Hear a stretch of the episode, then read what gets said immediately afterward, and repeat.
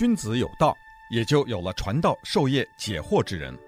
欢迎收听星期一到星期五《授之有道》节目，听王寿之教授为你解读天下事。欢迎大家来到《授之有道》这个节目。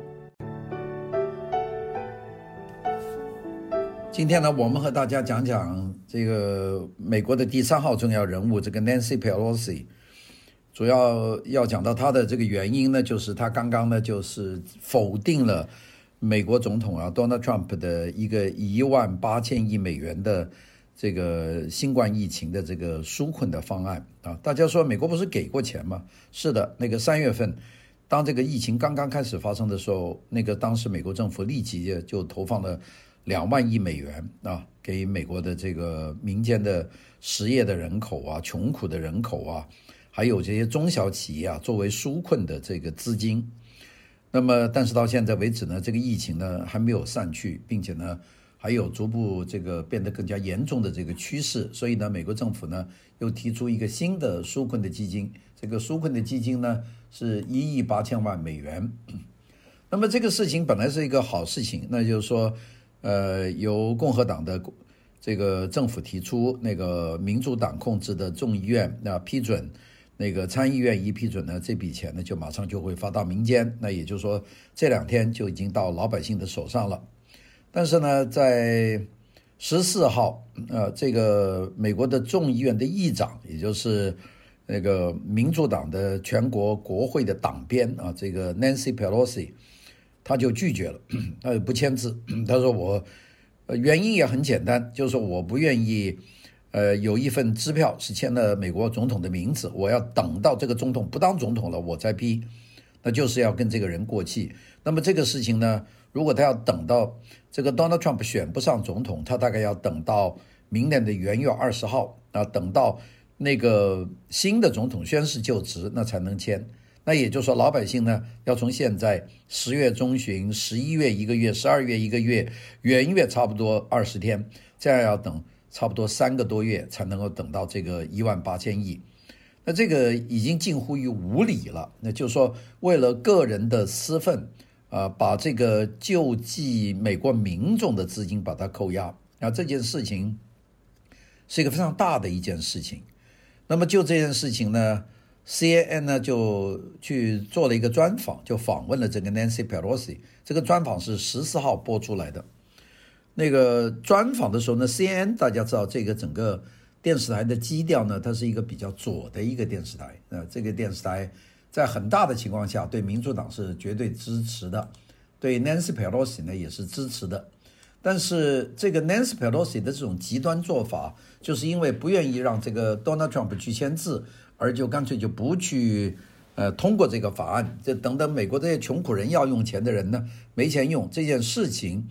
有点惹火了那个 CNN 的这个主持人，说 CNN 的这个主持人呢，就问他，你要到底讲个原因，为什么你不批这个钱啊？他开始绕了很多圈说，他说这个美国人民正在受很大的苦难，那么这个没有人比我更懂得美国人民的苦难，那个所以呢，我觉得这笔一万八千。一万八千亿美元的这个救济资金是不合适的，那我会做出一个我更理解的这个美国穷苦人的这个方案。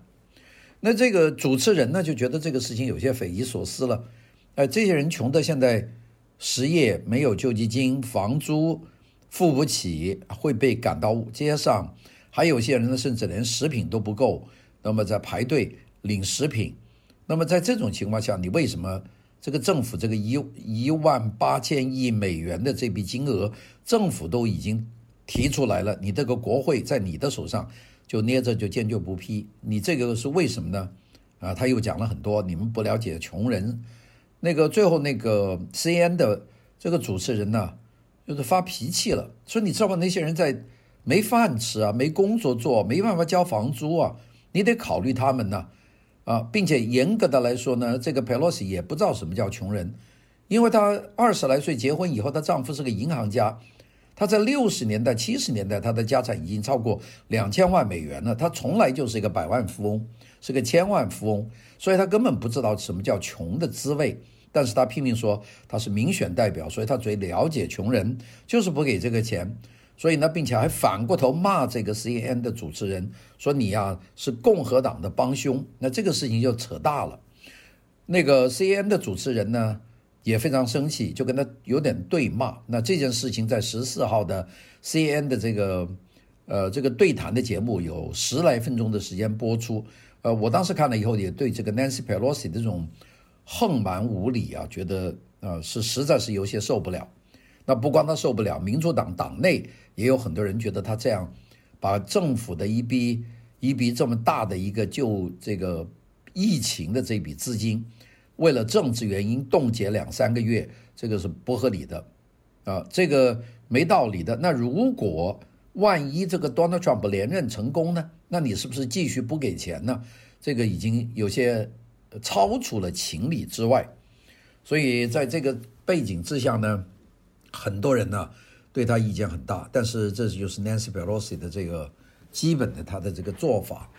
Nancy Pelosi 呢跟 Donald Trump 这个仇恨呢，那就不是一般的大了。我们记得去年的在宣读国情咨文的时候，这个 Donald Trump 上台的时候跟他是不握手的，并且呢，Donald Trump 在讲国情咨文的时候，作为众议院的议长，站在这个总统的后面这个高台上。总统一讲话，他就当着全场的面把总统的那份国文之情的就撕成碎片。这个我回忆了一下，在美国的现代历史上还没有发生过这样的严重的国会的领袖，这个民主党的党鞭和现任的总统的这种强烈的对峙啊，这个有些过分了。那当然，这个事情到了现在这个程度呢，就兵分几头说了。啊，有几好多事情都在这几天涌现出来。那一个事情呢，就是俄罗斯门的这个一千页的文件呢，十三号解密了。这个解密呢，其实六号就宣布解密，到十三四号呢，这个解密的文件呢，大家都已经看见了。这个解密文件里面就有些很耸人听闻的地方。那因为里面呢。就是当时美国的这个中央情报局的局长，去跟这个总统这个呃奥巴马，呃去报告这个民主党将会用什么方法阻止这个当时参加竞选的这个 Donald Trump 能够选上。用的方法之一呢，就是说呃可以让我们的媒体去说他。这个和俄罗斯的总统普京勾结，呃，这个叫俄罗斯门啊，叫俄国门，用这个事情把这个脏呢就栽在 Donald Trump 的身上，那么让他的那个名声呢受到影响，这样呢就转移大家对当时的那个电话门，也就是这个希拉里·克林顿啊，不用国家规定的保密电话，而用私人电话的信息传送国家机密的这个电话门的这个注意力。那么在说这个话的时候呢，这个奥巴马是在场的，奥巴马听取了这个报告，希拉里·克林顿是听取了报告，呃，据说当时呢，在椭圆形办公室，Joe Biden 是在现场的。那如果这件事情被证实，他们是知情并且搞阴谋的话，那么这几个人就犯了刑事罪。那么如果扯到了这个 Joe Biden 呢，啊，如果按照严格的刑法来说，Joe Biden 有可能被撤销。这个总统选举的可能性，啊，当然现在我们说这个事情恐怕没有那么快，这些消息要构成最后对他的取消这个资格，还要得到国会的支持，而国会呢是在这个 Nancy Pelosi 的手上的，估计过不了。但这件事情也是最近的一件大新闻，所以我们说这个十月惊惊魂呐，这个十月份的确有很多惊奇的事情。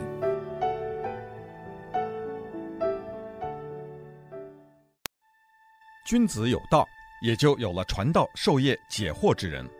欢迎收听《授之有道》节目，听王寿之教授为你解读天下事。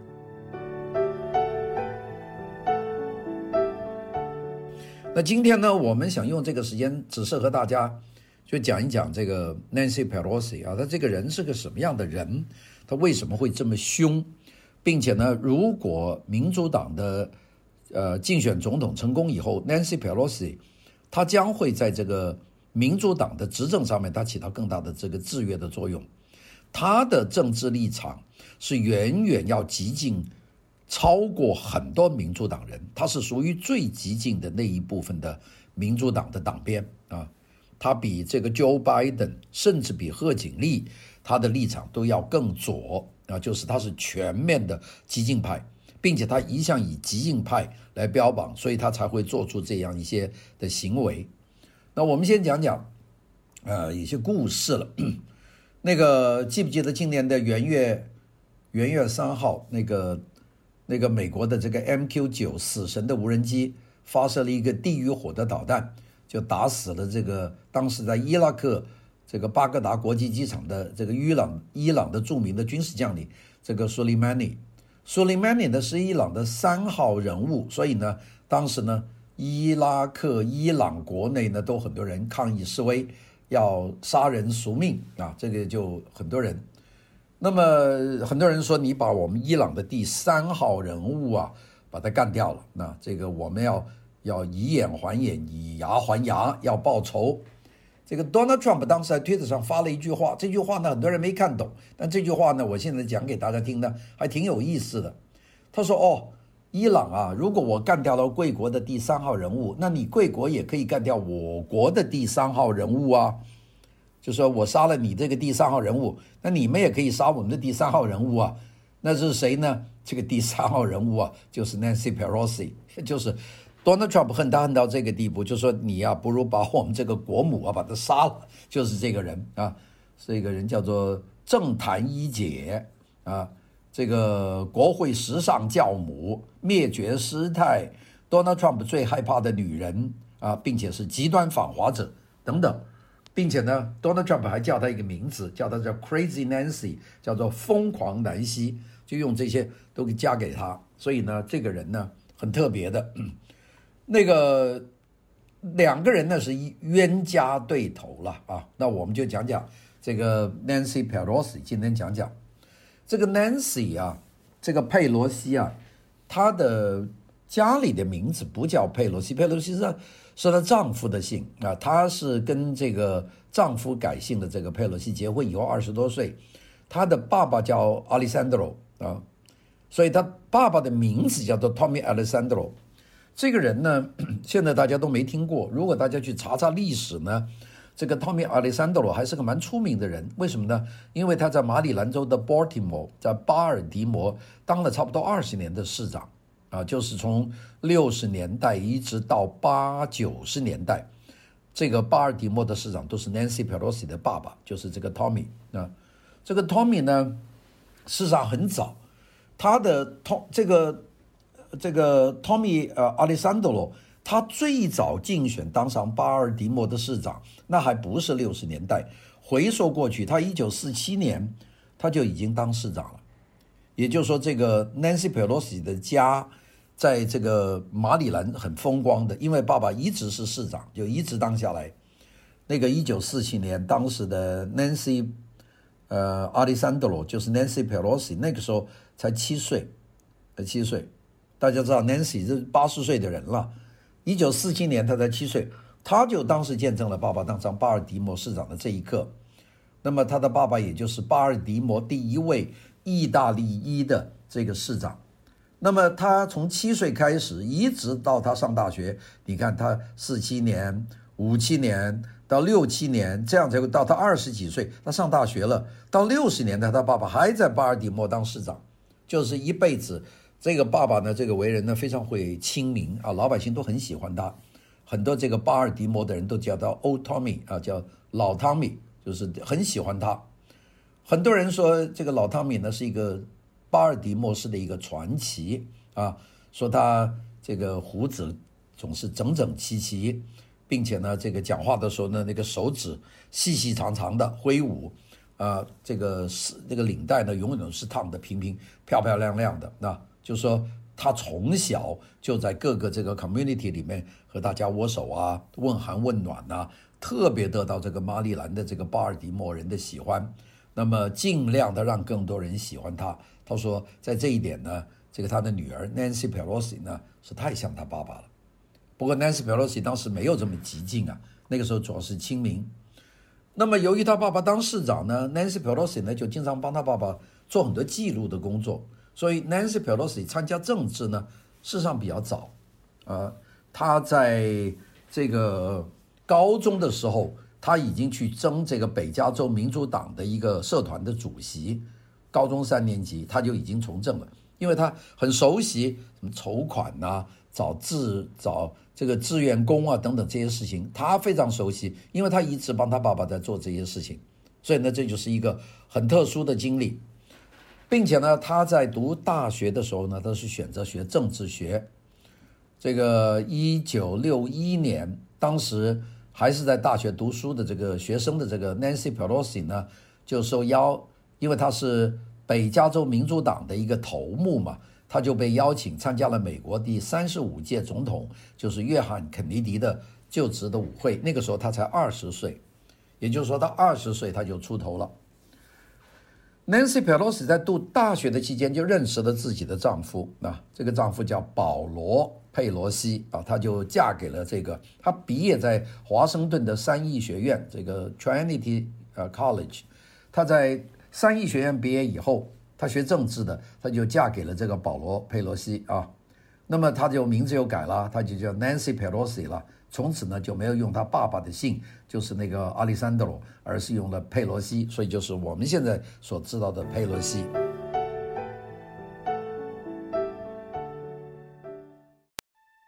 君子有道，也就有了传道授业解惑之人。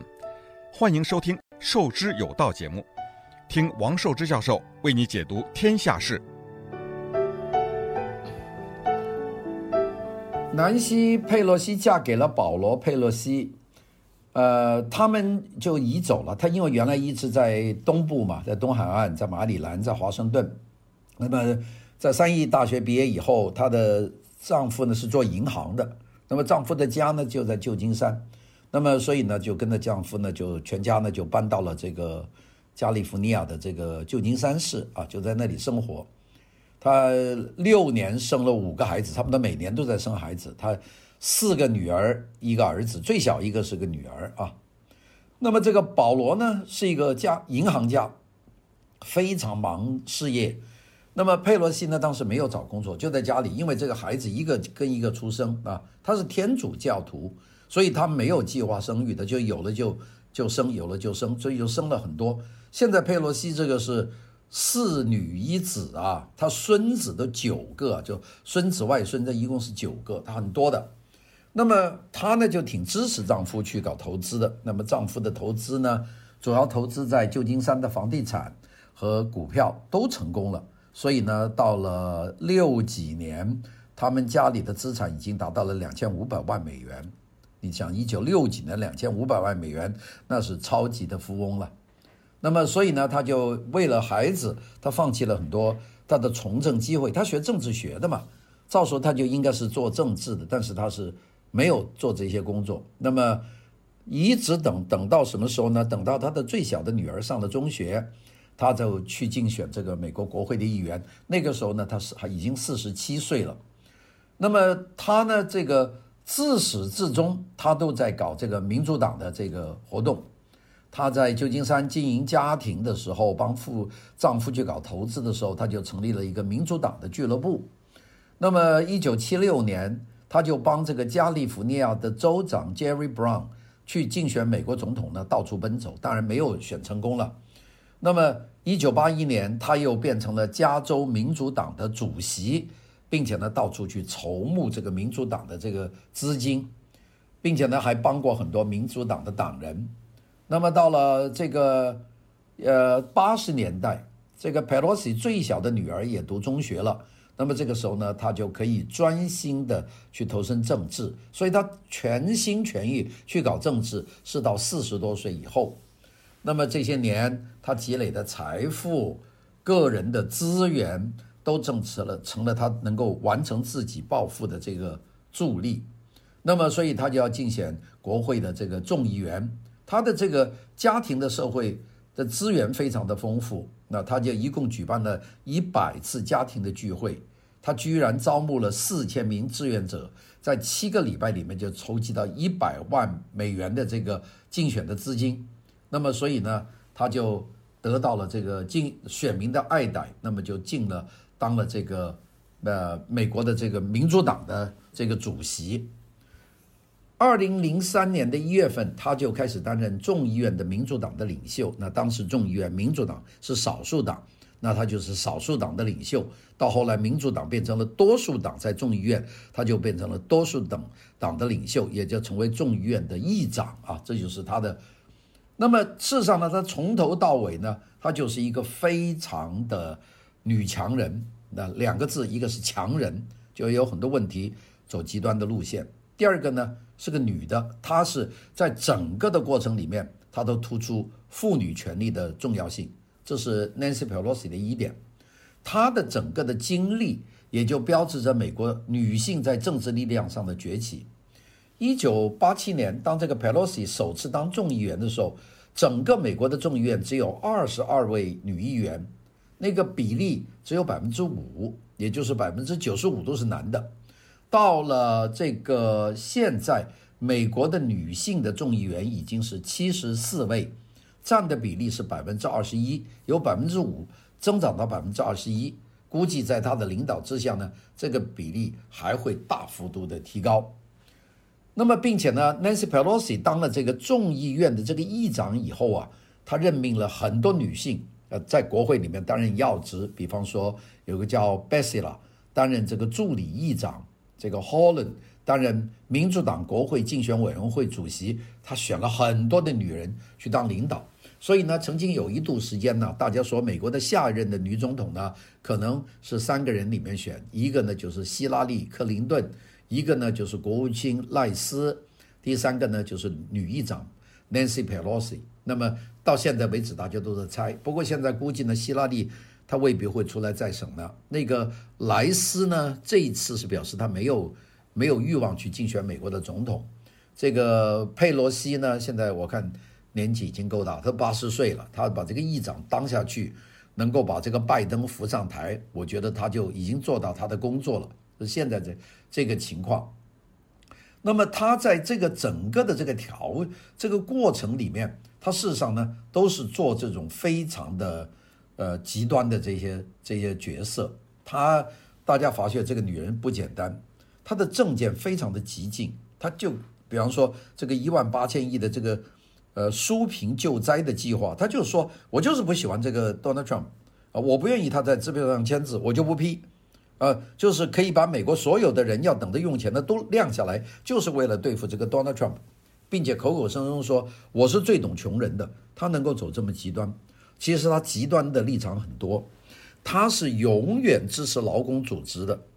大家知道，美国的劳工组织非常庞大，早年的什么劳劳联、产联呐、汽车工人工会啊，到现在为止，这个庞大的工会组织。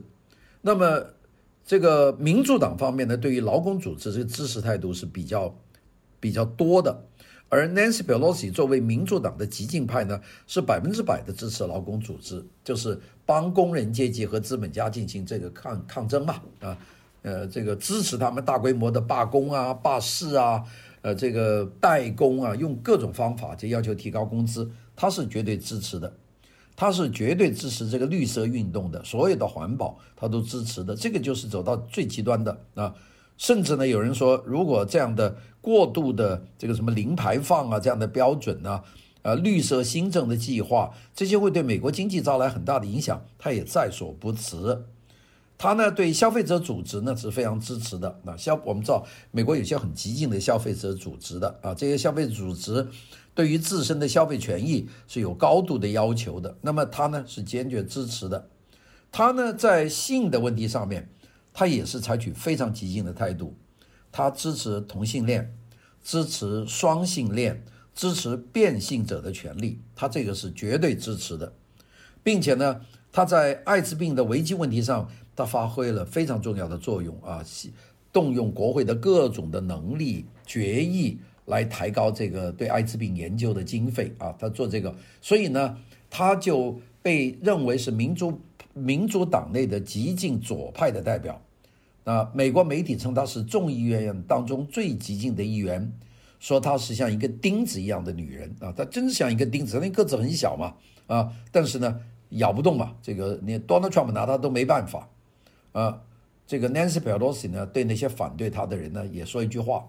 他说：“凡是跟我打过交道的人都知道，你就不要把我惹毛了。你惹毛了我，我跟你过不去。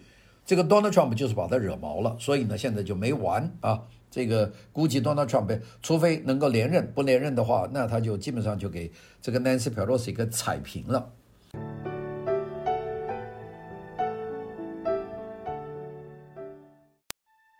君子有道。也就有了传道授业解惑之人。欢迎收听《授之有道》节目，听王寿之教授为你解读天下事。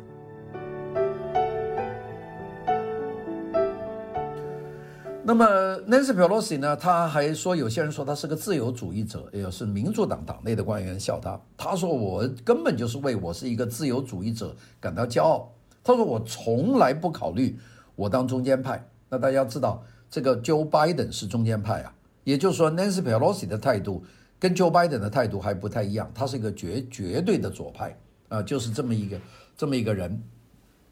他二零零一年就已经当众议院的民主党的党鞭，是党内的二号人物。那么二零零二年呢，他就变成国会当中的一个领导党的一个第一个女性，当了头。二零零六年呢，他们呢就当了这个联邦众议院的第一位的女议长。二零零七年的一月四号，她就变成美国第一百一十届国会众议院的议长，一直当到今天。他呢当了这个议长以后啊，他搞了很多事情。第一个就清扫国会，他搞了一个一百小时的清洗活动。那当时有很多记者说：“你这一百个钟头能把国会清理干净吗？”他说。我做清洁的本身就是美国家庭妇女的工作，我就是个家庭妇女，我就是会做清洁。Cleaning is the job of a housewife，就是讲的这么一句话。那怎么清呢？就是国会议员去或者他们的助手接受礼物，因为美国有大量这个 lobbyist，所谓院外活活动的这些人物，这些人物呢就是拉拢这些议员，让议员在投票上面投下对这些利益集团有有利的这样的票。那么他呢就做了很多。他就敦促国会修改了关于议员接受说客礼物的规定，并且呢，限制议员接受私人企业的旅游的这个资助，禁止这个议员的助理接受游说人士的礼物。那他做的这些规定，对资金啊等等这些规定，因为他基本上认为国会议员呢，特别是共和党的议员，是和那些游说集团有纠缠不清的关系。他认为这是滋生腐败的温床。他就从这个地方入手，建立自己在反对派当中的地位。那么，他就和那些既得利益集团进行这个博弈。大家知道，他背后是议员，议员后面是这个 lobbyist，lobbyist 后面就是利益集团嘛。那比方说来福枪协会啊等等，他就要和他们斗争。他呢，不但做大事，他还做了很多别的事情。二零零六年，佩洛西担任议长的头一百个钟头里面，他提高了美国最低工资标准。他颁布了这个九幺幺的委员会的调查报告，查了这么久啊，你这个你就不公布公布，并且呢，他已经终止了美国对石油公司的很多税收的补贴，就压制大公司，并且做了很多这个新的规则。这些规则呢，他还做了一些细规则。这个他规定不许在众议院的门厅抽烟。大家知道众议院的门厅啊，很多喜欢抽烟的这个议员呢，在众议院出来就抽烟，然后这些 lobbyist 啊、媒体啊就在这里跟他们做交易。他就说不行，这乌烟瘴气，呃，这个国会里面不许抽烟，全部给我赶出去。所以搞得这些议员呢，呃，有怨气，但是又不敢发，就只能跑到门外去抽烟了。这个 Nancy Pelosi 大家说，你一百个钟头做的这么多事，他做什么呢？这个《纽约时报》就说啊，这个 Nancy Pelosi 啊，基本上不睡觉。他年纪大了，他不怎么睡觉，迷糊一两个钟头他就起来了。他不喝咖啡，他基本上喝什么呢？喝热开水加点柠檬，就是这样。每天做的事情呢，就闲下来就拿《纽约时报》去做那个填字的游戏，那个 puzzle。那么没有什么特别的，早餐喜欢吃这个冰淇淋啊，就是就是这么一点，没有什么其他的爱好。那么这些整个做法呢，他都跟这个政府很多是对着干的。他零六年、零七年，他就反对这个伊拉克的这个战争啊。他说美国已经，那当时是布什总统了，那所以在这个问题上，他是要求这个这个呃伊拉克这个要撤军。他在二零零七年他是通过国会通过一个决议，众议院要求布什总统如果要对伊朗动武，要得到国会的授权，也就是把这个对伊朗动武的这个权利啊，完全把它抽掉了。所以呢，他就是非常非常厉害的一个人。他呢，想办法去帮这个奥巴马去通过奥巴马的这个呃医疗改革的这个法案。奥巴马当时不是太清楚这个医疗改革应该怎么改，这全民医疗保改革。Nancy Pelosi 呢就帮他去做了一个计划，就帮他在国会里面通过。那么这个事情呢，就变成了奥巴马的医疗改革计划。这个计划呢，事实上推出来以后呢，就得罪了美国社会上的一部分人，因为美国不是所有的人都同意医疗的改革。那么这样呢，就由于那些不同医疗改革的人呢，就选了这个 Donald Trump 上台。所以呢，从这个客观意义上，有一个说法说，Nancy Pelosi。名义上帮助了奥巴马的通过医疗改革计划，在客观上，在一定程度上是帮助了 Donald Trump 上位，当了总统，跟他有关。那么，这个自从 Donald Trump 上台以后呢，那个 Donald Trump 的政策就是所有奥巴马做的我都反啊，这个我们用一句汉语说叫逢奥必反。Pelosi 呢，他的原则就是竭力的守住奥巴马的政治遗产，就完全。那比方说，Donald Trump 极力的去废除奥巴马的医改，而佩洛西本身就是医改计划的产婆，就是他设计的，所以两个人呢是这个水火不容啊。那个，并且他作为众议院少数党的领袖，现在是众议院的多数党的领袖，Nancy Pelosi 呢就变成了美国最主要的批评川普的人啊。他呢对 Donald Trump 差不多所有的计划都都反对。